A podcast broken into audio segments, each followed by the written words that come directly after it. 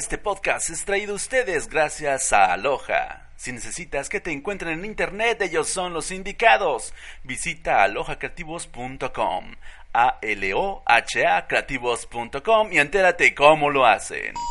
Y aquí va toda la información en tecnología que deben saber hoy. Yo soy su viejo amigo Angel y esto es Neox.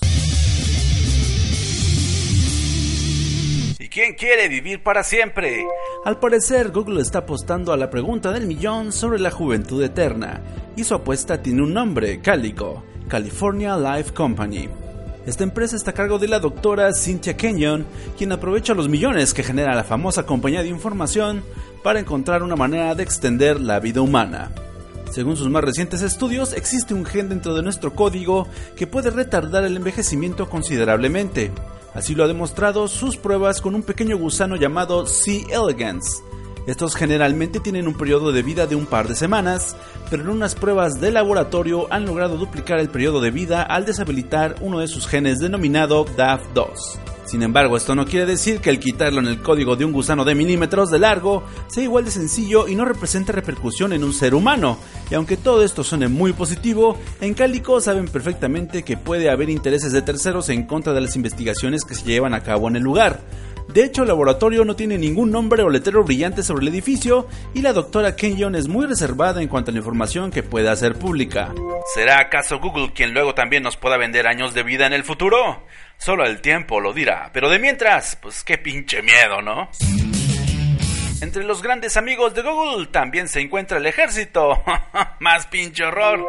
Y esto no le ha caído bien a sus empleados porque están trabajando de manera conjunta con el Departamento de Defensa de los Estados Unidos en un proyecto denominado Maven que es una aplicación de vigilancia con inteligencia artificial en la que se analizan fotografías y videos tomados por aviones de reconocimiento no tripulados. Aunque siempre el tío Sam se escuda en el hecho de trabajar para la protección de sus ciudadanos, solo personas con visión a futuro como las que trabajan en Google pueden entender que este proyecto puede apoyar a la carrera armamentista y ser parte clave en un conflicto armado de grandes proporciones, y esto contraviene completamente la filosofía de la empresa que prácticamente busca ser amiga de todo el mundo.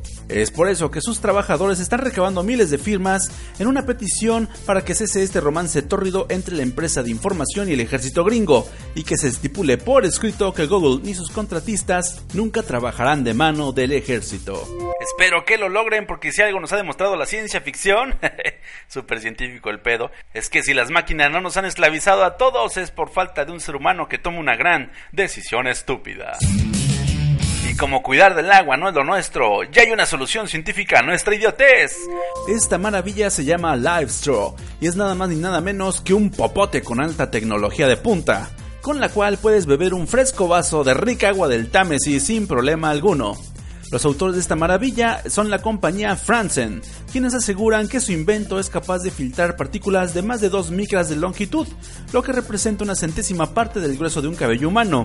Esto incluye el 99.9% de los parásitos y bacterias que causan el cólera, la disentería y la fiebre tifoidea.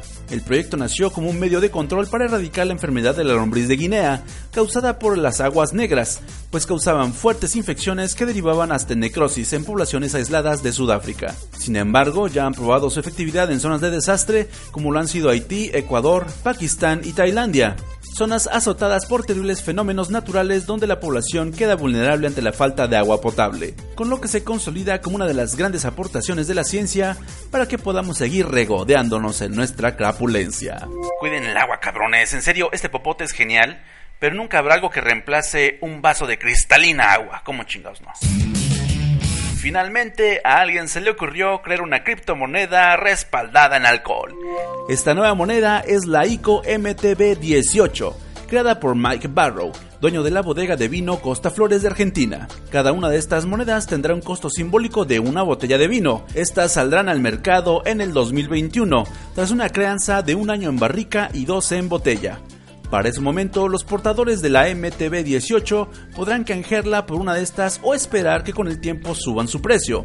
La bebida que respaldará la operación de estas criptomonedas es conocida como MTB, por sus siglas Mike Tango Bravo. Cada una tendrá un precio de salida de 100 pesos argentinos o lo que viene siendo lo mismo 90 pesotes devaluados mexicanos. Y es que a diferencia de otras cosas, el vino no tiene un precio fijo, por lo que este valor no tendrá otra tendencia que la de aumentar de precio.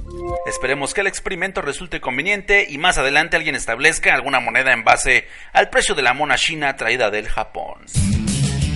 Y nada mejor que el anime para rematar esta emisión y no hay mejor festival en México que el Konichiwa Fest para vivir la experiencia. Durante el mes de mayo se llevará a cabo la edición 2018 del Konichiwa, Festival de Cine y Animación Japonesa. Nuestros amigos de K Media nos traerán 5 películas de lo más nuevo y esperado de la industria del entretenimiento nipón que estarán visitando 19 ciudades del país. Estén atentos a los detalles de las películas y ciudades seleccionadas en la página oficial del Konichiwa Fest en Facebook o visiten directamente konichiwafestival.com. Lo mejor del cine japonés actual en pantalla grande solo por Cinépolis, la capital del cine. Hasta aquí la información. No olviden suscribirse al podcast, darle like, ponerle 5 estrellas y recomendárselo a sus peores enemigos.